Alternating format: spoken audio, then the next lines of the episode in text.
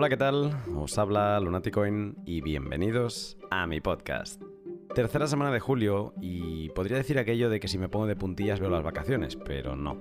Es curioso como este año a la entrada de julio mi cabeza ha empezado a desconectar y se ha centrado en empezar a hacer cosas Bitcoin que me gustan y que por el podcast nunca tengo tiempo de hacer. Quizá por ello mi cuerpo se ha relajado y mi voz lleva fuera de combate un par de semanas. Aun con todo, tengo todavía dos pods en mente con los que me gustaría cerrar esta temporada, que empezaba en septiembre de 2020 en el L75 con Moritz de Spectre Desktop y Do It Yourself. El primero de los dos pods es el de hoy, una gran charla con David Puel, nueve meses después de la que tuvimos a principios de temporada. Con David, eh, gran conocedor y creador de Métricas On-Chain, repasamos todo el rally de precio vivido desde los 10.000 hasta los 64.000 cómo podemos detectar techos y suelos de mercado y cómo saber si estamos en un bull o bear market desde las métricas de cadena. El pod de hoy está patrocinado en primer lugar por Hodel Hodel. Hodel Hodel es una de esas webs que todo bitcoiner debería conocer y utilizar al menos una vez en su vida. Hodel Hodel es una plataforma web en la que se encuentran vendedores y compradores particulares de Bitcoin. ¿Por qué necesitan una web para eso? Pues yo creo que por dos motivos principalmente. Primero y más importante, para encontrarse unos con otros. Hodel Hodel es el sitio perfecto para que cualquier persona publique su oferta y sea visible para otros bitcoiners de todo el mundo. Y después, comprar de un particular es genial porque siguiendo la legalidad vigente nos permite seguir comprando sin KIC. Eso es un gran plus, pero tiene una pega y es que nos puede hacer desconfiar de nuestra contraparte si no tenemos relación previa, claro, y en el peor de los casos, acabar estafados. Comprar Bitcoin en HODL HODL soluciona ese problema al utilizar las multifirmas de Bitcoin para que los satoshis que has comprado lleguen a tu wallet sí o sí, cuando hayas cumplido obviamente la parte de tu trato. HODL HODL es tu mercado digital en el que coordinar una compraventa de Bitcoin satisfactoriamente. Si no lo has probado o no encuentras una propuesta que te convenza, anímate, hazte una cuenta y crea tú mismo la oferta. Ah, y recuerda que si te registras utilizando el código Lunaticoin tendrás un descuento en comisiones para siempre. Y también debes conocer Bitrefill, la web sueca en la que podrás comprar de todo con Bitcoin. ¿Cuántas veces has escuchado eso de, pero, pero, ¿puedes comprar algo con Bitcoin? Pues con Bitrefill de todo. Y de hecho puedes vivir con Bitcoin. En su web puedes comprar tarjetas regalo de numerosos establecimientos pagando con Bitcoin y Lightning. En España estamos de suerte porque tenemos una amplísima selección. Podemos renovar mobiliario en IKEA, acomodar todo tipo de necesidades electrónicas en MediaMarkt o Amazon, llenar la despensa en el supermercado del Corte Inglés o Carrefour, llenar el depósito en Cepsa y saciar nuestro entretenimiento con Nintendo, PlayStation o Steam. Todo pagando con Bitcoin y sin salir de Bitrefill. Si no lo conoces, entra ya en su web siguiendo el link de la descripción y alucina con su extenso catálogo. David Puel es el creador de una de las métricas de cadena más importantes para detectar techos y suelos, el MVRV. Pero su trayectoria creativa no se queda aquí y muchas otras métricas deben su existencia a sus análisis. Con David retomamos una charla sobre métricas de cadena que dejamos pendiente en el L79, en un podcast que acaba siendo un resumen de todo lo vivido con la acción de precio de 2021. Sin más, te dejo con el pod. Buenas tardes, David. Hola, Luna, ¿cómo estás? Muy bien. Ah, ¿Cómo estás tú? Bien, bien. Gracias por la invitación de nuevo. Gracias a ti por unirte y ahora te iba a decir long time no talk y vaya momento para no hablar, porque mira, te voy a hacer un resumen. La última vez que hablamos fue el, el 1 de octubre de 2020 y el precio de Bitcoin estaba en aquel entonces a 10.500 dólares que quién los pillara ahora. Entonces, desde entonces hemos vivido una locura, hemos vivido un rally. El 15 de abril hicimos all time high en 64.895. Eh, este precio no sé dónde lo, he tomado, creo que de, de, de, Bitstamp o uno parecido. O sea que fue un por 6 desde cuando hablamos. Y hoy, pues Bitcoin está a unos 32.000 dólares. Así que hemos bajado a la mitad desde el all-time high y estamos aún por tres todavía desde cuando hablamos, que eso es, muy curioso porque depende con quién hables, te dicen, hostia, qué depresión, hemos caído un 50%, pero si lo miras con esta perspectiva de que hablamos el 1 de octubre de 2020 y hemos hecho un por tres desde entonces, eh, se ve bastante positivo. ¿Cómo has vivido tú todo este movimiento, primero de rally y luego de bajada? Pues un poco como todos. Ah, yo creo que la perspectiva depende mucho de dónde es tu promedio de compra, tu punto de compra. Este, Yo creo que los que compraron en 50, 60, pues sí andan un poco, eh, digamos, decepcionados en este momento. Em, pero pues los demás que acumularon desde hace tiempo, pues siguen contentos, digamos. Durante el rally, ¿cómo ha sido un poco tu, o sea, tu día a día, ¿cómo, cómo lo viviste? Porque además fue como muy agresivo. Eh, llegamos al, al, anterior all-time high de 20.000 mm, casi en, nada, en, pocos días. Y a partir de ahí eh, eran los famosos memes en Twitter mm, donde salía la muerte, ¿no? Que estaba picando a la puerta al siguiente all-time high y cada día había un all-time high. Eh, tú en tu día a día, no sé si estabas en esos momentos haciendo algún tipo de trading o, qué, pero ¿cómo viviste esa, esa, acción frenética del mercado? Pues de hecho, este, personalmente estuve mucho más relajado que, normalmente. Yo creo que el, el bear market es, es, un poco más estresante en general. Yo, fue como una especie de posibilidad para poderte relajar después de ver mucho más día a día las gráficas, o mucho más apegado a las gráficas después de algunos años así. Entonces, a nivel personal fue como una especie de vacación mental y también me dejó tomar unas vacaciones literales eh, un poco más. Pero justamente así, ¿no? Cuando, cuando sientes esa complacencia es cuando tienes que estar este, más vigilante. Entonces, eso como que, pues trato de, de regularme para que cuando siento mucha complacencia, tratar de ser lo más eh, enfocado al mercado justo en esos tiempos y justo cuando tienes el mayor pánico, pues lo opuesto, ¿no? Sobre todo el, el top, eh, la, la, consolidación que hicimos entre 50 y, y 63 de 4, tomó mucho tiempo, tomó eh, dos o tres meses, ¿no? Lo cual nunca había pasado en la historia de Bitcoin, que una consolidación que durara tanto acabara siendo top y no a continuación, ¿no? Pero es, digo, es parte del mercado y podemos esperar periodos más así porque como los actores del mercado son más este, sofisticados ahora, se, se toman más su tiempo para entrar y salir de sus posiciones y que y pues fue básicamente lo que pasó en ese rango de los 50, 60. Ahorita es, e, e, estamos en un periodo de, después de una caída de más de 50%, que para Bitcoin es relativamente normal, pero pues para mercados tradicionales es o sea, una, una caída de 50% en, en el SP es terrible, ¿no? El mundo se está acabando. Pero para Bitcoin es relativamente común. Y pues después de un año de tendencia alcista, casi sin interrupciones, ¿no? De, de marzo 2020, era, pues es, es, saludable, digamos, que haya una corrección así. También, este, no solo se ha castigado mucho a, a la gente, al mercado en general, eh, de manera de, la, de corrección del 50%, sino en, tiempo. ¿no? Hemos estado entre 30 y 40 por casi dos meses, que aún así no se aproxima al tiempo que duramos en la parte de arriba, en el top. Pero mm, en esos meses, pues mucha gente ha estado o aburrida o apática o en pánico también, eh, sobre todo en los momentos en donde el precio se va a, no sé, por ahí de 28 30, ¿no? Y que la gente dice, uh -huh. ay, este se va a ir a 20 ahora, ¿no? Entonces, Digo, y sí podemos ir a 20 perfectamente, pues, eh, pero es todo parte del como el castigo y la contraparte a, a, todo el año de exuberancia que tuvimos. De, exuberancia, de abundancia, pues. Eh, sí.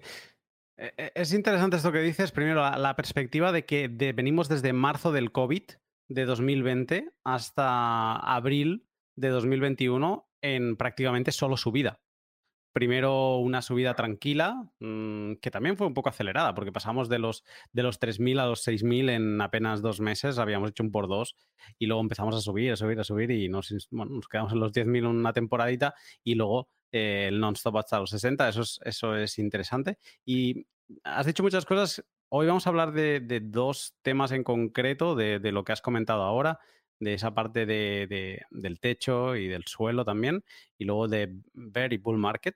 Pero me quedo con un comentario que has hecho de que cuando empezó a acelerar, te fuiste de vacaciones. O sea, ¿tu actividad empieza en, en, las bajadas? O sea, me ha dado la sensación esta, ¿no? Como que cuando el mercado se pone muy bull, para ti es mm, ya no tienes ni que preocuparte de nada, lo dejas, eh, dejas correr las ganancias, que es como se suele decir, ¿no? Y, mm, que, mm, pues entiendo que ahora con esta corrección del 50%, pues eh, parece ser que has tenido más trabajo. ¿Es, es así? O sea, ¿cómo, ¿cómo trabajas tú?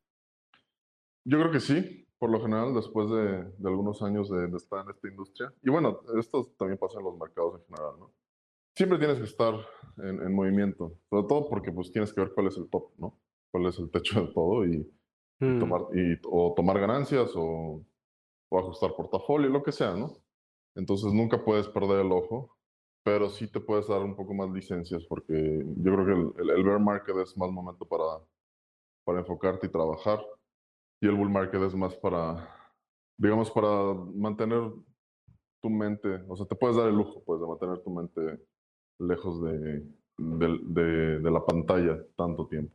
Aunque sí he seguido este, colaborando y trabajando en, en, otras cosas, este, pero sobre todo esa parte, creo que como tienes que estar, o sea, básicamente tienes que hacer lo, lo opuesto a la mayoría de la gente en cuanto a lo que pasó con Bitcoin después de 2017.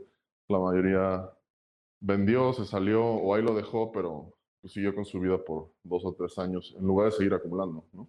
Por lo menos de una mm. manera semanal, digamos, ¿no? Una manera de dejar tu ojo ahí este, una vez a la semana. Cada domingo igual ver la gráfica y ver qué está pasando y, este, y tomar decisiones basadas en eso. La atención, obviamente, siempre las masas regresan cuando, cuando está el nuevo all-time high, que es lo que pasó. Por eso subimos también 3X de ahí eh, en tan poco tiempo. Y yo me imagino que ahorita está mucho más apático todo, lo cual es muy sano para el mercado. No quieres ver a tanta gente involucrada. Se le llama el, crowded trade, ¿no? En, en, inglés. Entonces, pues sí, tienes que mm, tratar de hacer lo, lo opuesto a lo que la mayoría está haciendo. Eh, lo cual es también difícil, pero por lo menos intentarlo. Y luego has hablado también de los actores, ¿no? De, de, de, este techo que estuvo consolidando el techo, que ha sido como algo curioso de, esta vez. Y estos actores eh, pueden ser que, que, tengan la culpa. Eh, hablábamos de cuándo llegarían, me recuerdo, ¿no? En 2018, en, en pleno ya bear market, se hablaba de, ¿no? ¿Y cuándo vendrán los institucionales, los inversores institucionales? Bueno, esto ya no se habla, porque ya se sabe que están aquí. Eh, MicroStrategy hizo una apuesta fuerte en principios de verano pasado con, con Saylor a la cabeza y luego empezaron a venir otros actores. Eh, también eh, Elon Musk entró, eh, empujó el precio de los 30 a los 60 también porque lo hizo pues eso, ¿no? que llegase. Lo miré ayer y creo que tenía 53 millones de seguidores en Twitter. O sea, claro, cualquier, cualquier tweet de, de Elon pues empuja lo que sea, ¿no? Ya se ha visto también con Doge. Pero luego estos actores han, hemos vivido un, no sé si llamarle ataques, pero sí un cambio de opinión. El primero Elon, eh, con, con, este tema energético de Bitcoin, y luego China. China con, con, este éxodo minero que hemos vivido, que se ha ido, hemos tenido un recorte del precio del 55% en, en algunos momentos y el hash rate también ha caído un 50% por esta prohibición de la minería en China. Estos giros de guiones de actores como Elon o, y, o China, eh, ¿qué te han parecido? ¿Cómo los has vivido? Pues la parte institucional y corporativa de, de Estados Unidos, ¿no? Toda esa, eh, no, no, le llamaría invasión, to, toda esa, este, como new breed que vino de, de, todo, de, de corporaciones a la Tesla o MicroStrategy, o fondos institucionales a la Paul Tudor Jones y Druckenmiller. En, en especial fue causada, digamos, eh, bajo la tesis de, de, que muchos de ellos ya empezaron a ver a Bitcoin como un activo que, que, era lo suficientemente sólido como una especie de, de hedge inflacionario, ¿no? Después de COVID, mm. cuando se hizo una impresión monetaria de 20% de los dólares jamás impresos, ¿no? Entonces, eh, eso fue lo que, esa, esa, fue la narrativa y ya en las últimas etapas, sobre todo después del all-time high de, de 20 de 20 mil dólares, es cuando ya entramos a la parte de exuberancia, ¿no? Entonces, también tienes que ver cómo, cómo mucha de esta gente piensa, que piensan como, no como traders ni, ni como holders tampoco. Eh, piensan más como, eh, se le llama active management, active managers.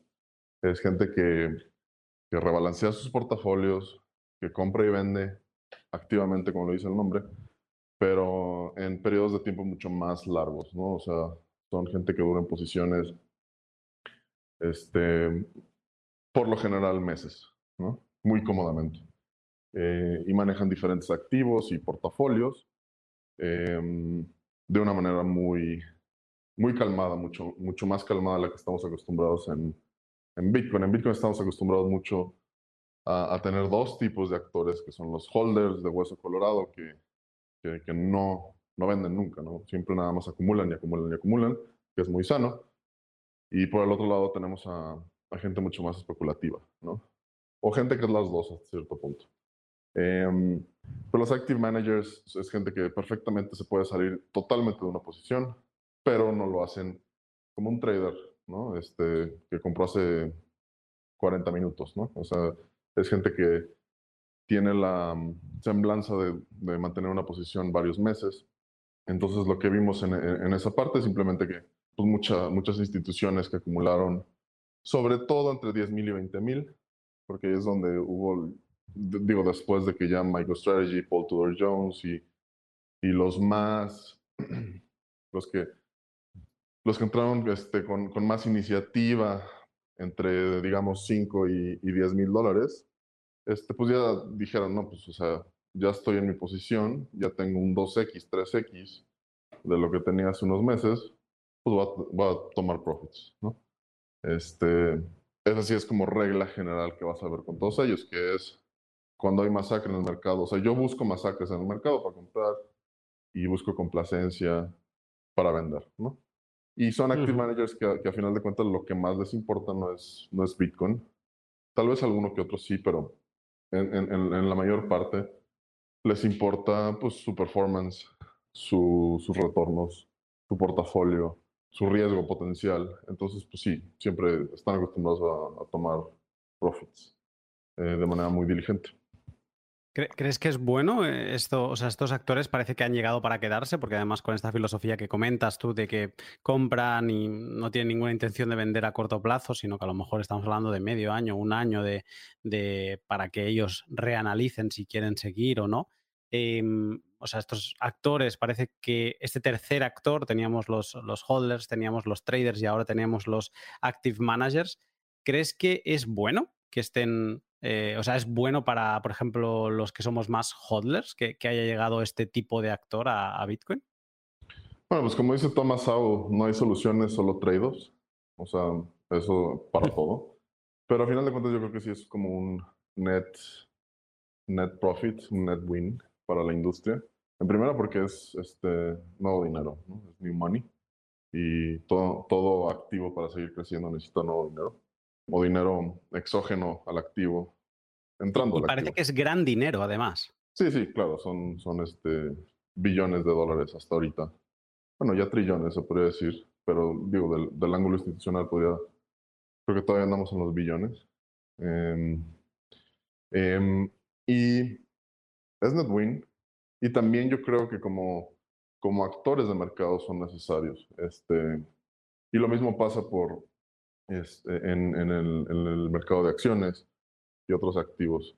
Los active managers son una parte esencial de ese mercado, así como los que hacen arbitraje, los market makers, los este, retail también tiene su papel, este, todo tiene su, su parte importante. Y en, y en, active managers, yo diría que la labor más importante es, gente que se enfoca mucho en, en research fundamental, fundamentalista, que trata de detectar valor o activos subvalorados por el mercado en general y de esa manera pueden, no sé, encontrar apuestas asimétricas que nadie más ve. Aquí lo importante es que como ellos sí toman profits en el top, en el top porque generalmente lo causan, es gente que, que tiene la liquidez y el cash para comprar en los bottoms y es lo que tú quieres. Al final de cuentas, los active managers no es tanto, su, su labor es encontrar valor en el mercado, valor con precio más bajo del que debería, pero también es eh, proveer liquidez al mercado en esos momentos de colapso como una corrección de 50%. Entonces es un papel importantísimo en cualquier mercado y yo creo que es un net win para, para la industria. Perfecto. Eh, bueno, al final te haré alguna pregunta más sobre esta parte que es muy interesante y, me encanta tu, tu visión de, de, estos diferentes actores, cuál es su influencia en, en Bitcoin. Pero hoy te he invitado a, para hablar un poco de, métricas on-chain. De hecho, en el, último pod, cuando hablamos, eh, nos, enfocamos a, otros aspectos eh, que no había tratado antes y ya dijimos que íbamos a dejar para otra charla un poco estas métricas on-chain de las que tú eres eh, un, especialista. Hace mucho hablé con, Juan Rodríguez, conocido también por su canal de Papa Bitcoin en, YouTube, y con él tratamos un poco de on-chain metrics pero no sé si podrías, así, a modo muy resumen para el astronauta que aterriza y dice, esto de on-chain metrics, ¿qué narices es? Eh, no sé si podrías explicar brevemente qué son las métricas de cadena y por qué son interesantes.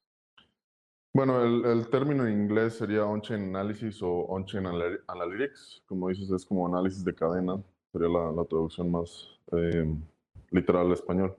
Es un campo de investigación, se podría decir, eh, que nació por ahí de, creo que fue 2016, cuando Willy Wu, un analista neozelandés muy famoso en Bitcoin, buen amigo mío, que creó lo que se le llamó eh, NVT ratio o la proporción NBT. Este, y básicamente fue el primer intento de usar el data science del, del blockchain, eh, los datos de la, del, del cuaderno de transacciones público de Bitcoin para tratar de tener un sentido de subvaluación o sobrevaluación en el activo. Entonces, hasta ahorita la mayoría son métricas relativas al precio y vistas dentro de un patrón histórico que, que, te trata de dar una idea de cuándo Bitcoin está muy caro o muy barato en proporción a su historia, digamos. Entonces es como un campo de investigación que trata de usar el mecanismo contable de Bitcoin, los UTXOs, para tener una, una, una vista de la economía interna en Bitcoin y el, y el comportamiento en agregado de, de, sus actores y sus participantes. Em, eso, eso sería a grandes rasgos. Eh, ¿Estarías de acuerdo en decir que tenemos como con los on-chain analytics tenemos tres tipos de analíticas, que sería como las clásicas análisis técnico, análisis fundamental y ahora en, Bitcoin al tener todos sus movimientos públicos y accesibles para todos los eh, análisis de cadena? ¿Sería como una tercera pieza que en otros activos no podemos tener? Yo creo que sí, este, y de hecho mucha gente, hay, debate entre gente de la industria sobre si es análisis técnico fundamental. Técnico en el sentido de que las métricas tienden a ser muy relativas al precio y a comparar la, o sea, la historia de la métrica en cuestión con su propio pasado, con su historia, lo cual es muy de análisis técnico.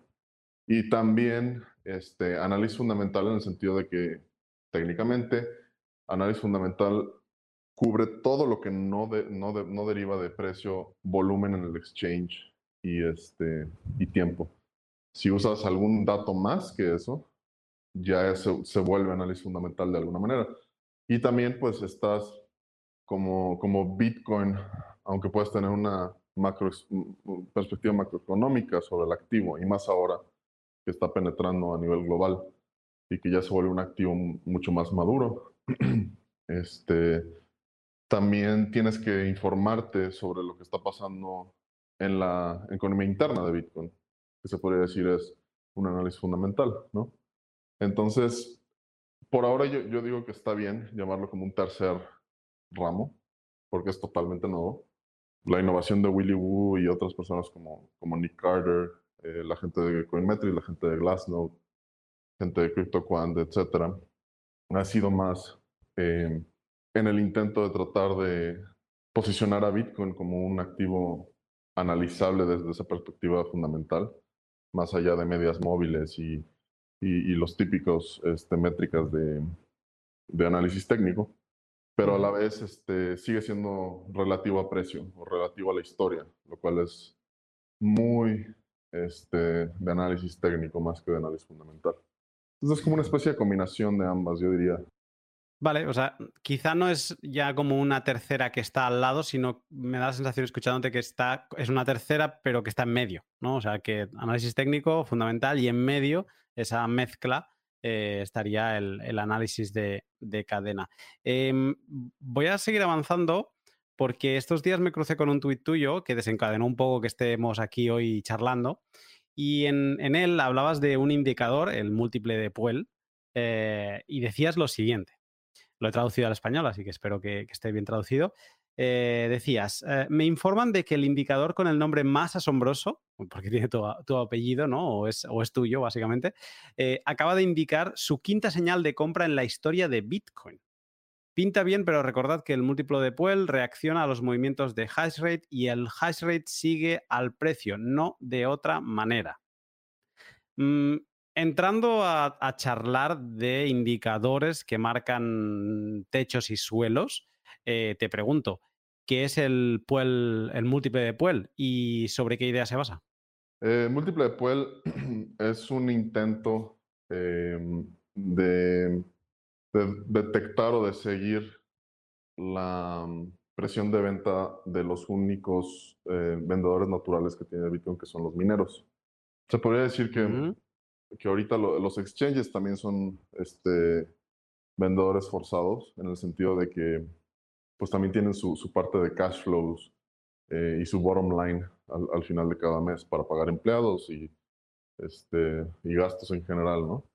Entonces, este, se calcula, el, el, múltiplo de Puel se calcula eh, dividiendo el miner revenue, es el término en inglés, que sería eh, la ganancia de los mineros día con día. ¿Calculado exactamente o el supuesto? O sea, es si ha habido bloques cada siete minutos porque se ha disparado el hash rate, ¿se cuenta, o sea, el, el que es de cada día exactamente o se calcula 10 mm, eh, minutos cada bloque teóricamente? Básicamente todos los bitcoins este, que, que se emitieron ese día. Vale, o sea, el exacto. Al, precio de ese día. O sea, multiplicado por el precio de ese día. Ponle el precio de cierre, ¿no? Ese es tu, tu, numerador y tu denominador sería em, la media móvil de 365 días de ese, la anual de ese mismo miner revenue de esas ganancias mineras. Lo, fue hecho después de varias iteraciones en Excel, básicamente, así, así, así emergió un viernes en la noche, que lo tuiteé. Eh, básicamente lo que me di cuenta es que muy diligentemente daba una idea muy buena de cuando Bitcoin estaba en el bottom o Bitcoin estaba en el top, sobre todo los bottoms, porque como no está ajustado por volatilidad, luego los tops son más difíciles de detectar, pero los bottoms en general eh, funciona muy bien para, para, para explorar esas potenciales señales de compra.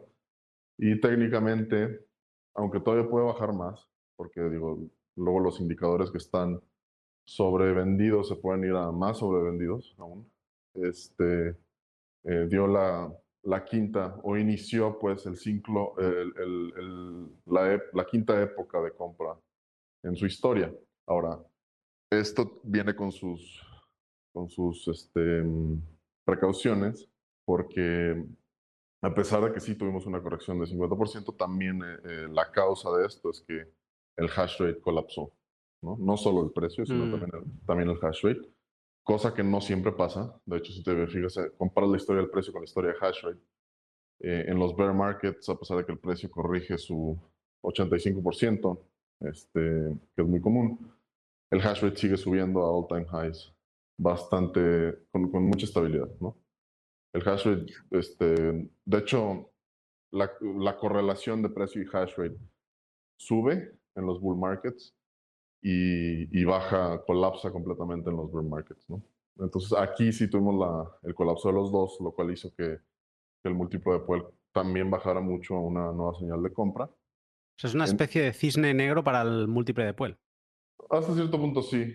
Sí, se podría decir que sí. Este, o no, bueno, no tanto cisne negro, porque sería un cisne gris, en el sentido de que un cisne negro no lo esperas nunca. O sea, no se puede predecir. Pero un cisne gris sí. O sea, como que lo ves venir, pero aún así es un evento masivo con muchas consecuencias, ¿no? Es como a la mitad de.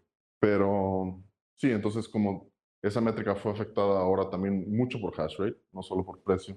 Em, el hash rate como señal, ah, en mi opinión, se debe de, de, valorar como una métrica que te da una visión de la salud en general de la, del protocolo, de la red de Bitcoin, pero no tanto como, como un este, señal de compra y venta por sí sola, sobre todo porque ahora el hash rate fue determinado por factores exógenos que, que no, no, tienen que ver mucho con precio, que son este, pues China básicamente prohibiendo el minado de Bitcoin en, sus territorios de una, mucho, de una manera mucho más contundente al pasado, ¿no? Mm. O sea, definitivamente no es la primera vez que China prohíbe Bitcoin de alguna manera u otra. Este, eso ya desde 2013 ha estado pasando. Pero en esta ocasión sí se ve que la manera en que lo hicieron es mucho, con mucho más contundencia, ¿no? Eh, y no solo afectó al, a, la, a, la, parte de los mineros, sino también a la parte de los exchanges como Huobi y OKX, este, etc. Mm. me ha recordado cuando hablo con economistas, ¿no? Y hablo de, pues, de la escuela austríaca y de la, teoría de los precios, que los precios son como, como pilotos o como lucecitas que nos indican eh, realmente lo que valen las cosas, ¿no? Eh, pero es así cuando no hay ninguna intromisión externa, cuando el Estado no mete sus manazas e intenta moderar los precios de alguna manera, ¿no? Y eso, mm, cuando el Estado se pone de por medio, altera los precios y ya los precios no reflejan el estado real del mercado, sino que son unos precios alterados. Y me da, escuchándote, pensaba en eso, porque este hash rate ¿no? que, que, vemos ahora no es una situación de hash rate real, sino que es una situación, o sea, no refleja el estado real de Bitcoin, sino que es un estado adulterado por decisiones políticas. Bueno, aquí hay que, se, puede destilar todo esto en varios, varios frentes. Este, en términos de hash rate, pues sí, este, pero hash rate siempre ha estado expuesto a decisiones gubernamentales. Eh, porque pues como todo, toda labor este, de, empresarial, digamos, eh, de bottom line y de cash flows, cualquier empresa siempre es afectada por sus gobiernos. Y es parte de la teoría de juegos de, de cualquier activo. ¿no? Esa es una realidad que, que, ha existido desde que existen los estados en la humanidad. Pero aquí la mayor distinción que se puede decir es que el hash rate, tú, tú citabas la, la, la escuela austriaca, comparada con, con, las escuelas más socialistas, ¿no? Que determinan que el precio, el precio debe ser determinado por costos de producción. Y eso es el primero de los errores que mucha gente hace al decir que, que el precio sigue al hash rate, cuando es lo opuesto. O sea, el precio lo determina la oferta y la demanda y tan tan, ¿no? Cualquier, mm. este, cualquier persona involucrada en el mercado lo, lo sabe para, hasta este punto. Y sí, el Estado afecta este, esas dos fuerzas en, en, diferentes medidas y en diferentes periodos. Todo gobierno, no solo China. Eh, claramente Estados Unidos, este, España, cualquiera, ¿no? El hash rate es que, que sí está muy interconectado con los precios de producción. Tiene que ver con la oferta y demanda de Bitcoin, sí. Es decir, Bitcoin hasta cierto punto tiene que estar por encima de sus precios de producción Em, que es como el threshold en, donde los mineros más eficientes siguen siendo solventes para mantener su seguridad. Pero aún así, históricamente, em, creo que lo, lo publiqué en el, el, artículo de ARK, en colaboración con ARK Invest. Em, Bitcoin, o sea, el hash rate se ha multiplicado órdenes de magnitud más que el precio desde la incepción de Bitcoin. Es decir, que en términos de seguridad, haz de cuenta que si solo valoraras a Bitcoin como, solo compraras o vendieras Bitcoin determinado por, por el nivel de seguridad que tiene, eh, Bitcoin está, siempre ha estado subvalorado, porque el hash rate se ha incrementado en órdenes de magnitud al precio, lo cual es muy sano. Entonces, este, son dos factores diferentes. Por eso fui muy específico en la parte de que el precio sigue el hash rate y no al revés. porque el hash rate puede tener colapsos este, mucho mayores y aún así la, red seguiría segura. Me, gusta esta mezcla que has hecho de, que la en base a la seguridad del hash rate, o sea, Bitcoin está subvaluado y conectándolo con, con la escuela austríaca, como lo has explicado tú, ¿no? De que por eso el hash rate siempre sigue al precio y no al revés, siempre tenía dudas, porque este tipo de frases lo he escuchado mucho y lo he escuchado de las dos direcciones, o sea, gente que piensa opuesto. Y nunca me quedaba claro cuál era la interesante, pero con esta relación que has hecho lo he visto claro. O sea, creo que he visto la luz ya para siempre, porque el precio al final es mercado, ¿no? Y ese es el, que refleja la, la, situación de ese momento de ese activo. Entonces entiendo que todo lo, el hash rate es, una decisión consciente que se toma, los mineros la toman en base al precio del activo. ¿no? Incluso lo que decías hasta ahora, los mineros que no son tan eficientes, que son máquinas, por ejemplo, que siguen empujando S9, pues si el precio baja, entonces ellos deciden apagar, por lo tanto el hash rate baja. O sea, el, el hash rate es una consecuencia del precio. Es lo que me ha parecido entender de sumar todo lo que tú has dicho y me parece súper interesante. Exactamente. O sea, si no hay demanda por el activo, no hay los incentivos suficientes para, para que el activo sea seguro. Pero aún así, el, el, la industria minera eh, puede resistir mucha falta de demanda a través del tiempo y aún así ser solvente y manteneros o, o, o, aumentar la seguridad de Bitcoin, como ha pasado históricamente. Entonces, este, es importante también enfatizar ese detalle, ¿no? Espero que estés disfrutando del pod. Te interrumpo solo un momento para hablarte de mi sponsor Shift Crypto y cómo de bien están haciendo las cosas en su Bitbox 2, la hardware wallet que recomiendo a amigos y familiares. He estado los últimos pods explicando por qué me gusta y por qué la recomiendo. Algo que no he explicado mucho y que con preguntas que recibo me doy cuenta que es importante para muchos es la posibilidad de acceder a tus fondos sin ordenador. Si tienes Android, estás de enhorabuena porque la Bitbox 2 tiene una conexión USB-C y lo puedes conectar al puerto de carga de tu teléfono. Junto con su app para Android podrás mover tus fondos sin ordenador, en movimiento, sin tener que esperar a llegar a casa para hacer una transacción. Una hardware wallet que ya es de las mejores del mercado y que no deja de mejorarse semana a semana si te estás planteando subir el nivel de seguridad de tus Bitcoin, échale un vistazo a la Bitbox 2 de Shift Crypto siguiendo el link que encontrarás en la descripción y recuerda que tienes un 5% de descuento y además donarás el 5% a un proyecto open source Bitcoin que decidiré en septiembre.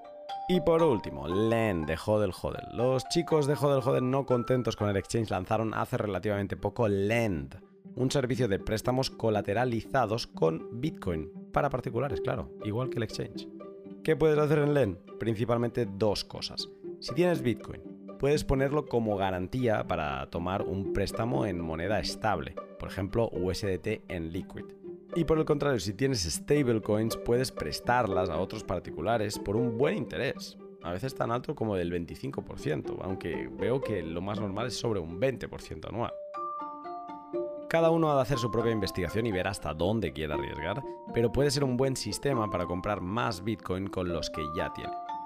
Échale un vistazo a su web siguiendo el link de la descripción y a ver qué te parece el diseño que han trabajado los chicos de Hodel Hodel en LEN.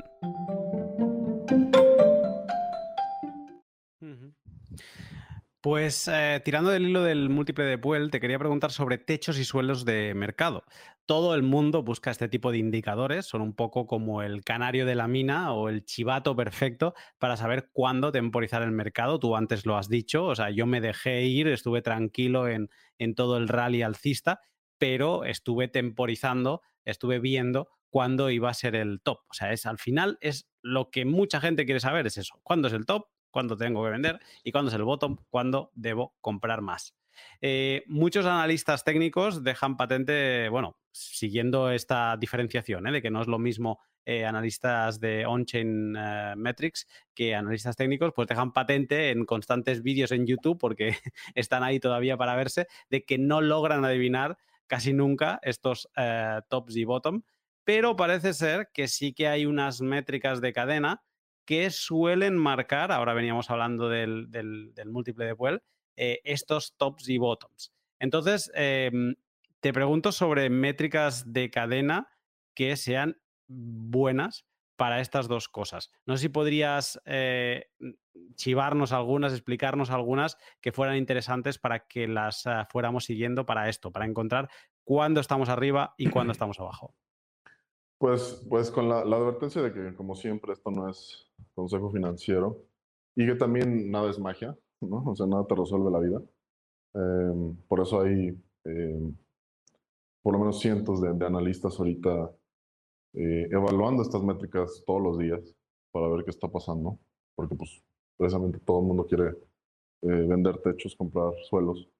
Este, hay unas que yo uso eh, en particular o que me gustan tanto de una perspectiva histórica, de, de, del, del, performance histórico que han tenido, y, como una de, y también como una perspectiva de primeros principios, de, de por qué funciona. ¿no? ok, si funciona, ¿por qué funciona? Ah, ok, tiene sentido, entonces me gusta esta métrica. Hay varias. Este, una que es muy sencilla es eh, ratio, que yo también inventé hace unos años, en 2018, con, con mi amigo Murad Mahmudov, que divide, es, un, es una proporción eh, sencilla que divide ma market cap o capitalización de mercado entre capitalización realizada la capitalización realizada es una métrica inventada por Nick Carter y Antoine Le Calvé de Coinmetrics, que vamos, vámonos otra vez a capitalización de mercado, ¿no? La capitalización de mercado, ¿qué es? Es una, es un, una multiplicación, es una constante que, que sigue, que multiplica el precio por el número de bitcoins en circulación. El precio ¿Cómo? de la última venta. Sí, el precio actual. El precio actual con con el, el, número de bitcoins en circulación, que ahorita ya va en 19 y pico millones, ¿no? Este, ¿cómo, cómo serían los en, en el mercado de, de, equities, ¿no? El número de shares multiplicado por el precio, ese es el market cap de la compañía. Y todos los activos son así, ¿no? Este, el, el, el número de lingotes de oro multiplicado por el precio actual, todo eso es market cap. De, lo que hace capitalización realizada y que solo puede funcionar en algo como Bitcoin es multiplicas el precio, pero en lugar de multiplicar el precio por los, todos los bitcoins actuales, o sea, de multiplicar el precio del presente, el precio actual, por todos los bitcoins actuales, multiplicas todos los bitcoins en circulación y los multiplicas no por el precio actual, sino por el precio en la última vez que se movieron en el blockchain. Uh -huh. Es decir, un bitcoin que ahorita yo, este, el Bitcoin que yo ahorita al precio de hoy les, lo estoy multiplicando por 32 mil dólares, si ese Bitcoin se movió en octubre, cuando está, tuvimos el último podcast, tú y yo, ¿no? Entonces, en el agregado, yo no lo voy a multiplicar por 32 mil dólares, lo voy a multiplicar por 10 mil dólares. Y así todos los Bitcoins en circulación. Entonces, esto genera una especie de media móvil que si te fijas y la, la, analizas desde primeros principios, es la, el, el promedio de compra en donde todos los participantes del mercado de Bitcoin compraron sus Bitcoin. Entonces, este, históricamente es una línea.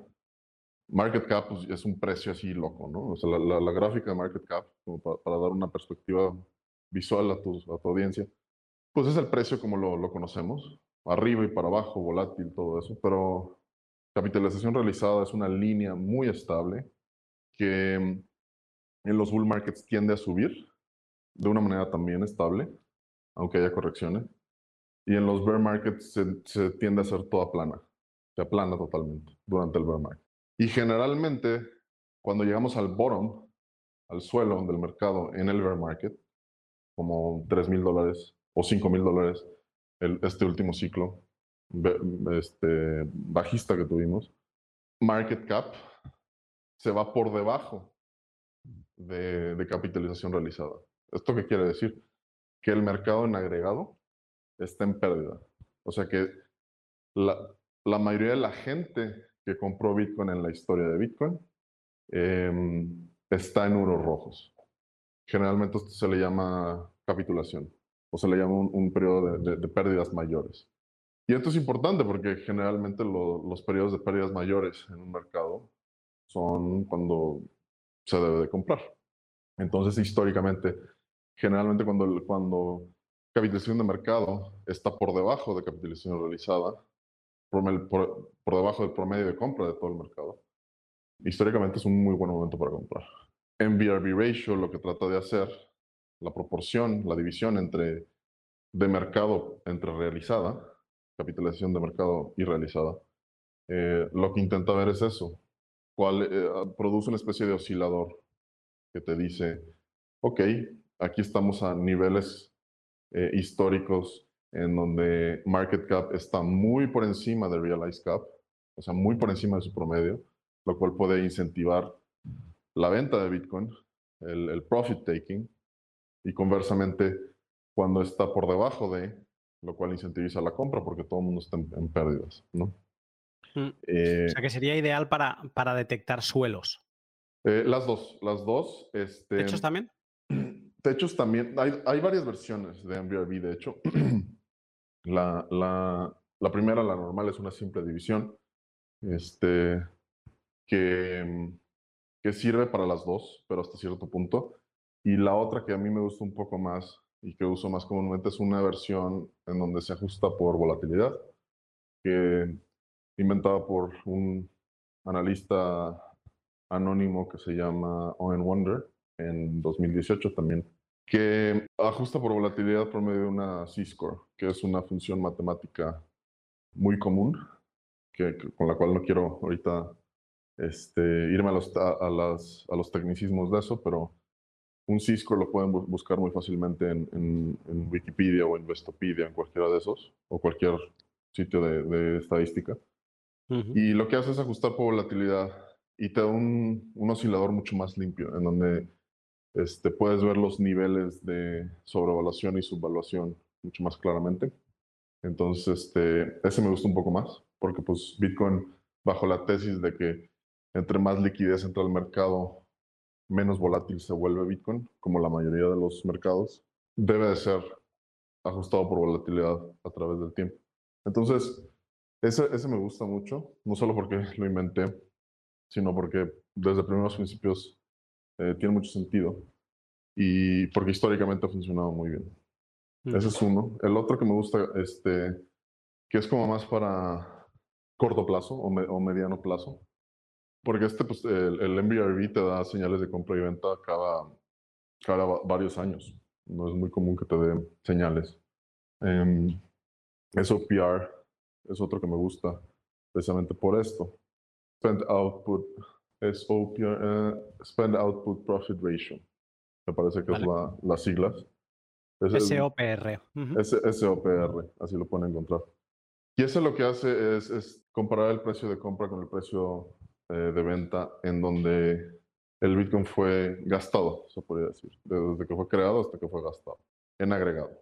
Entonces lo que vas a ver es una especie de, también un oscilador, en donde su, su línea central, la línea en la que oscila, es el, número uno en este ratio, ¿no? es, el número uno. Eh, cuando el ratio está en el número uno, quiere decir que el mercado en agregado está en break-even, está en ceros, básicamente, sin ganancias, sin pérdidas. Cuando está por encima, quiere decir que está en profits y cuando está por debajo, quiere decir que está en, en pérdidas. Lo importante es, es que es cuando el Bitcoin se mueve, cuando el Bitcoin es gastado desde, desde, el UTXO, lo cual determina que es Bitcoin que se está siendo movido activamente en ese momento.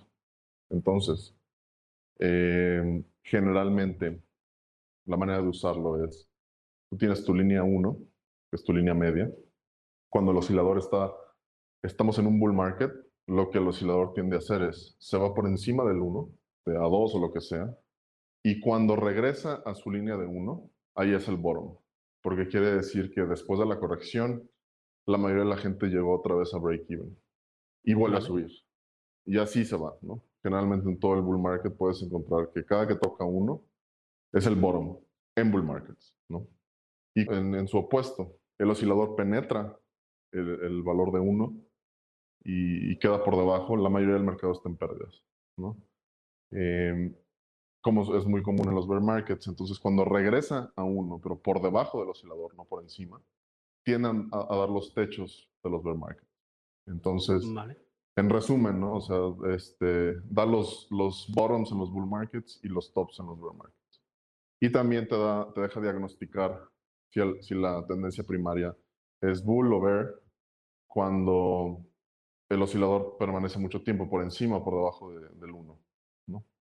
Entonces, e, estos son como dos ejemplos, uno que es como más a largo plazo y otro que es a más mediano plazo, de, métricas que exploran eso, pero más allá de eso puedes segregar eh, y diseccionar el mercado de Bitcoin de maneras, este, yo creo que la mayoría del público ahorita no, no sabe. Entonces, eh, por ejemplo, puedes segregar actividades entre mineros y casas de bolsa y exchanges, entre holders y especuladores a corto plazo, entre carteras o, direcciones eh, muy, con, mucho Bitcoin, mil Bitcoins, y carteras de menos de 10 Bitcoins o menos de un Bitcoin, y comparar. Puedes hacer todo ese tipo de cosas con, con On-Chain Analytics. Eh, las métricas ahorita ya llegan a, a, docenas, son docenas de métricas. Unas que, que sí son ruido, literal son ruido, otras que no sirven precisamente para, para dar techos y suelos, que es lo que la mayoría de la gente le preocupa, sino para dar más un contexto de la seguridad y la salud de la red, entre otras cosas. Entonces, em, muchas de estas métricas, por darte unos ejemplos, son, ok, el, el, el, outflow de los, de los mineros, es decir, desde la transacción Coinbase que reciben los mineros, en ese día cuántos de esas, de, esas este, UTXO se movieron al mercado abierto, ¿no? Para venta, porque los mineros es, es lo que hacen, eh, venden, son los, los vendedores naturales del mercado. Otro ejemplo es qué tantos bitcoins entran a los exchanges en general. Para, o sea, si, si aplicas primeros principios, lo más probable es que esas monedas están entrando de, de cold storage y los están mandando al exchange para, pues, para venta. Entonces, generalmente cuando hay mucho inflow en exchanges es bearish. También cuando hay mucho outflow de mineros es bearish porque pues, hay más presión de venta en el mercado, em, etcétera, etcétera, ¿no? La mayoría de la gente, ah, hay, las páginas que te puedo recomendar son, son varias, CoinMetrics, Glassnode, CryptoQuant, Wellmap, entre otras. Eh, y todas son ya de equipos de especialistas, muchos con PhDs, trabajando en todas partes del mundo haciendo análisis, arqueología de los datos de, los, de la libreta contable de Bitcoin con análisis estadísticos un poco más sofisticados. La mayoría de estas métricas, algunas son gratis, pero ya las más, más especializadas ya eh, las tienes que comprar y pagar en alguno de estos lugares, ¿no? Antes del pod revisaba Glassnode y hay la versión eh, gratuita. Ellos dividen las, las métricas en tres tipos de tiers, eh, de niveles y las de tier 1 son, las puedes ver up to date, o sea, las ves al momento, como están, pero si vas a tier 2 o tier 3, ya las ves con un año de retraso. O sea, obviamente no te sirven para nada, solo para ver qué tal han funcionado esas métricas en, el pasado, ¿no? Pero no puedes ver en este momento en, qué estado estamos. Y para que la gente se haga una idea, creo que la de Glassnode anual, para poder ver las, de, las métricas de tier 2, creo que son eran 360 dólares al año, o sea, pagados de una vez. Y ahora no me acuerdo, lo he mirado, pero no me acuerdo cuál era el tier 3, pero era una barbaridad. era mucho dinero eh, para el público normal, digamos. Sí, para, el público retail este, son caros estos servicios. Este, creo que los precios eh, de, estas compañías eh, tienen rangos de entre 500 y 5 mil dólares al año. No, de, entre 500 dólares al, 500 y 5 mil dólares al mes, no al año, al mes. Claro, ahora acabo de encontrar el profesional, o sea, el que te permite hacer lo que quieras en Glassnode y las métricas de Tier 3 actualizadas, son 800 dólares al mes. Sí, sí, sí, sí, son, son caras porque pues es, son, es información útil, digamos, este, y también requiere mucho trabajo. Entonces, pero también sí tiene sus versiones gratuitas y mucho, muchas de las métricas que ya mencioné, como SOPR y MBRB, están gratuitas, este, por lo menos en Glassnode, creo que también en CryptoQuant y en CoinMetrics y en otros. O sea, esas sí están así como, pues son como la, la probadita para la mayoría de la gente y también son como las métricas que, de más fácil acceso y de menor costo y que la mayoría de la gente, no sé, da, da, gratis a la comunidad, ¿no?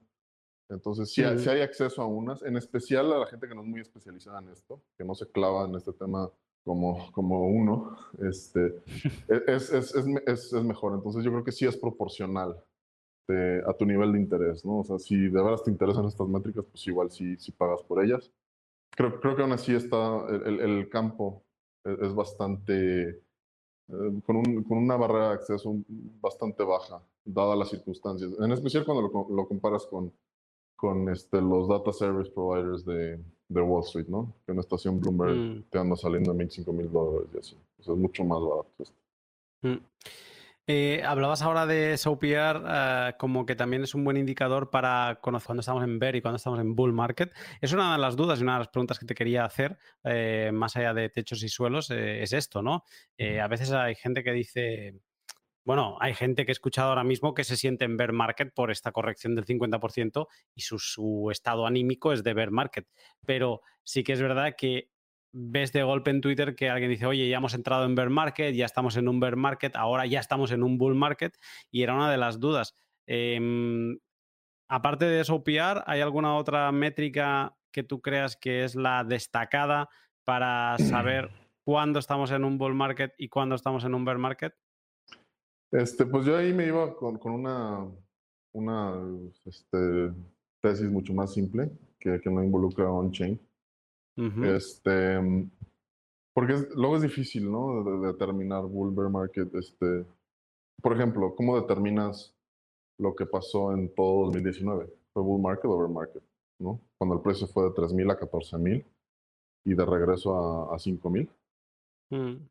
O sea, es difícil. o sea, eso era bull market y luego un mini bull market y luego un mini bear market, podría ser y luego ya un bull market bien, como el que nos gusta. Entonces, este, el, el, la, la, señal que por lo menos yo estoy esperando para hacer mi diagnóstico es, si esto se va a 20, yo creo que es un soporte muy, muy sólido y es probable que, que esa zona aguante, a menos que haya como un cisne negro que no estoy pronosticando. Este, y creo que ya es este, algo muy sólido. Ahora, si se va a 50, Ahí lo que tienes que determinar es este, si ahí encuentra una fuerte resistencia y vuelve vuelve a caer, pues eso ya es un, lo que se le llamaría un, lower high. Es decir, tuviste el high de, de los 63, 64 y ahora tienes un, un, techo más bajo, ¿no?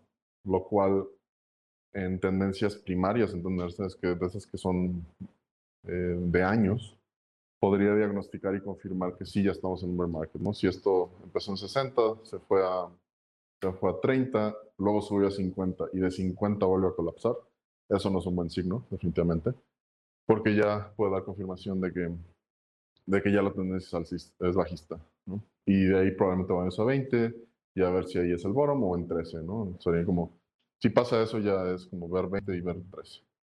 13 Ahí quizá el, ese análisis técnico, por lo que estás diciendo, nos puede, mm, puede ser más claro, ¿no? En, en, explicarnos en qué momento estamos de, de bear o de, o de bull, pero me, parece interesante lo que decías tú del 2019, que es verdad, o sea, hemos vivido momentos de irnos a los 14.000 y, y eso qué narices es, porque hubo gente que ganó mucho dinero en esa subida en 2019, pero es que luego nos volvimos a ir a los 5.000 y ya por no hablar de la caída del COVID en, a los 3.000, ¿no? Entonces, uh, sí que es verdad que a veces es difícil identificar. Sí, no, de, hecho, de hecho, esa fue eh, 3.000 a 14, casi sin parar. Luego se fue a 6, luego subió a 10 y luego se fue a 5. Entonces, este, o sea, algo así puede pasar, ¿no? De que 60, luego ahorita 30, luego se vuelve a ir a 50 y ahora se va a 20 y ahí ya es el bono. O sea, así funcionan la, las tendencias o las grandes correcciones de mercado. Entonces, este, ahorita localmente hay, hay algunos factores Digo, el precio está medio, medio con incertidumbre. No me fascina el precio de estos días, pero este, una métrica. También en verano suele estar siempre muy apático el precio, en verdad. Sí, creo que este Q3, Q4, este, en los mm. bull markets tienden a ser los más locos y exuberantes en, bitcoins y pues también las altcoins. Eso sí, es el patrón histórico.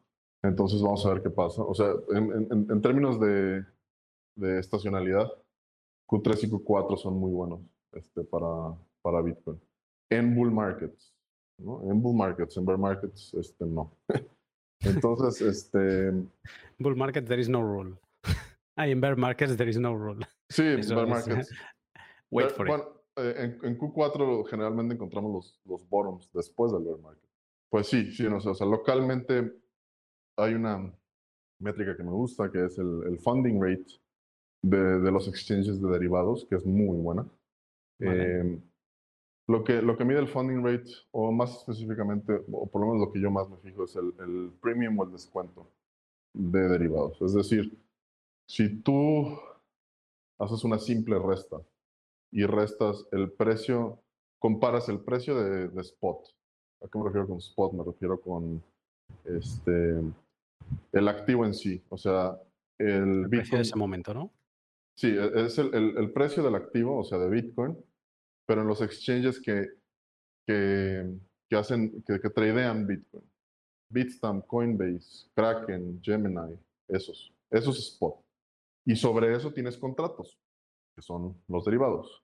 En, en Bitcoin hay un contrato específico que es el, más, el de más volumen, eh, que se llama el perpetuo. El perpetuo uh -huh. está en todos los exchanges de derivados del mercado. Está en Deribit, en BitMEX, en, eh, en Bybit, etcétera, los más populares. Y ese contrato, como los futuros, tanto en Bitcoin como en mercados tradicionales, tienen que tener mecanismos incentivos para que el precio del contrato equivalga lo más posible el precio de Bitcoin. De Bitcoin en sí, el, el asset, ¿no? el activo en sí, no el contrato. Y la manera que lo hacen es a través de los funding rates, que se calculan detectando la diferencia entre el precio del contrato perpetuo y el precio spot de, de Bitcoin en sí. Eh, vale. gener, generalmente cuando el precio del, del, perpetuo está por debajo del precio del activo, del spot de Bitcoin, es bullish. Y generalmente cuando está por, el derivado está por encima del precio spot, es bearish. ¿Por qué? La, la, la explicación más simple es, si, el, si hay más demanda por, el, por Bitcoin en sí que por sus contratos y derivados, es bueno, es bullish. Y cuando hay más demanda por el contrato en sí, este, es bearish, ¿no? Entonces, bajo, ese, bajo esos primeros principios, este, es muy buen indicador, lead, leading indicator, no lagging, que um, ha permanecido bullish por los últimos dos meses, desde que, desde que colapsamos desde, desde los 50, bueno, desde los 60 a los 30. Entonces, se ha mantenido así sin parar desde entonces, lo cual es muy saludable. Por lo cual... Lo cual indicaría que seguimos en un bull market. Sí, o por lo menos que va a haber un, un, este, un dead cat bounce a 50, una cosa así, 47, 50, no sé, 48 por ahí. Y este, pero pues te digo, o sea, tú sí, quién sabe.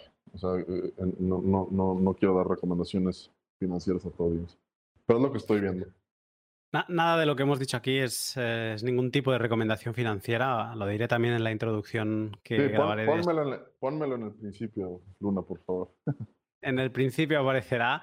Y, pero sí que otra de las cosas, el sueño húmedo de todo holder es que 2021 se convierta en otro 2013, donde vimos un all-time high, una capitulación de creo que no sé si fue del 50 o del 70% también, y una all-time high que superó por cinco veces al mismo all-time high que hubo ya ese año, ¿no? O sea, ese es como el sueño húmedo. Todo el mundo espera que 2021 sea otro 2013, pero no, sí hay, sé, no sé. Desde, desde, una perspectiva técnica, sí hay, sí hay probabilidad de que eso pase.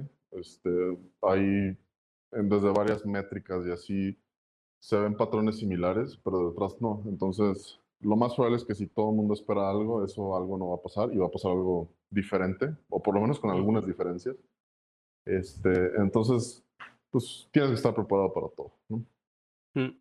Yo, yo, creo que sería muy mala leche que con los pocos halvings que hemos tenido, que dos repitieran patrón. O sea, que sería como de, incluso aburrido que 2013 y 2021 se repitiesen y 2017 hubiera sido el, un poco diferente al final. Entonces yo creo que sí, que quizá la sorpresa de este, de este ciclo ha sido que ha venido muy temprano, que todo el mundo eh, quizá lo esperaba a finales de año, o no, o quizá me equivoco porque al final de esto nadie puede tener idea y acabemos viendo otro modelo 2013 con un final de año de, de locura alcista que nos lleve a, cotas inimaginables. David, creo que hemos comentado los principales puntos bastante bien. Yo me quedo con estos indicadores, los conocía de antes, pero sí que es verdad que no les había prestado mucha atención y ahora me da mucha curiosidad saber cómo, cómo están. Y de hecho, en la versión que publicaré en YouTube iré poniendo estos, estos indicadores en pantalla para que la gente lo, pueda escuchar. Y solo tengo una última pregunta antes de cerrar, y es que al principio hablábamos de los actores institucionales que habían entrado. Em, yo he obviado uno, que es como el elephant in the room, eh, que es El Salvador. O sea, ya no es que tengamos institucionales que han entrado, empresas cotizadas en bolsa americana que han entrado, no, aquí es que tenemos estados que ahora mismo van a estar comprando y vendiendo Bitcoin a diario para que sus eh, ciudadanos puedan recibir pagos eh, en Bitcoin. También cuando se hablaba de Elon, Elon en ese momento era el hombre más rico del mundo, ahora no sé quién, si es el primero, el segundo, lo que fuera, y alguien podía pensar, hostia, pero ¿y después de tener al hombre más rico del mundo en Bitcoin, ¿qué podemos esperar? Bueno, faltan todos los demás ricos, faltan los Jeff Bezos de turno, etcétera, etcétera, eh, que entren, ¿no? La pregunta que te quiero lanzar aquí es, ¿es, todavía pronto? Mm, viendo esta situación, este panorama donde los países justo empiezan, los ricos justo empiezan, ¿tú lo ves como yo que todavía es temprano o cuál es tu opinión? Em, pues primero que nada, yo, digo que los actores, este, la adopción institucional es, eh, a menos que entre de, plano mm, superpoderes, en especial Estados Unidos aceptar Bitcoin como, como legal tender o a poner posiciones en su reserva eh, de Banco Central. Este, cosa que no va a pasar en el, futuro cercano. Eso, eso sí, este año no. Es imposible que eso pase en mi perspectiva. La, la adopción, Salvador es un primer paso, que tiene también sus detallitos este, sobre por qué eh, el presidente Salvador está, em, está tomando esta perspectiva sobre Bitcoin. Eh, mucho de eso es, pues, literal para, para darle el dedo a Estados Unidos, ¿no? Al dólar en general. Este, y para poner, posicionarse bajo una, no sé, o sea, imagínate muchos de, de, de latinoamericanos tienen, tienen esa perspectiva de que sí, no nos gusta Estados Unidos, bla, bla, bla. La influencia externa de Estados Unidos, todo eso. Irónicamente, Salvador está dolarizado, pero a la vez en el caso específico de Salvador, o sea, el liderazgo es este, cuestionable. Y yo creo que también hay mucho, mucha cuestión de imagen ante lo que correctamente el presidente de Salvador detecta como el futuro del, del, de finanza, que es Bitcoin. Pero a la vez, pues, tiene mucha cola que le pisen, ¿no? Desde una, desde una perspectiva política y lo que está haciendo su gente. Este, y a periodistas y a empresarios en general, ¿no? Eh, pero bueno, es parte de la teoría de juegos que involucra Bitcoin y la macroeconomía. Sí es un primer paso y es uno muy importante que una nación-estado lo adopte de esta manera. Hasta ahorita me gustaría ver el, segundo para confirmar que esto ya es más una tendencia y no un... O sea, ya sí, sí es este...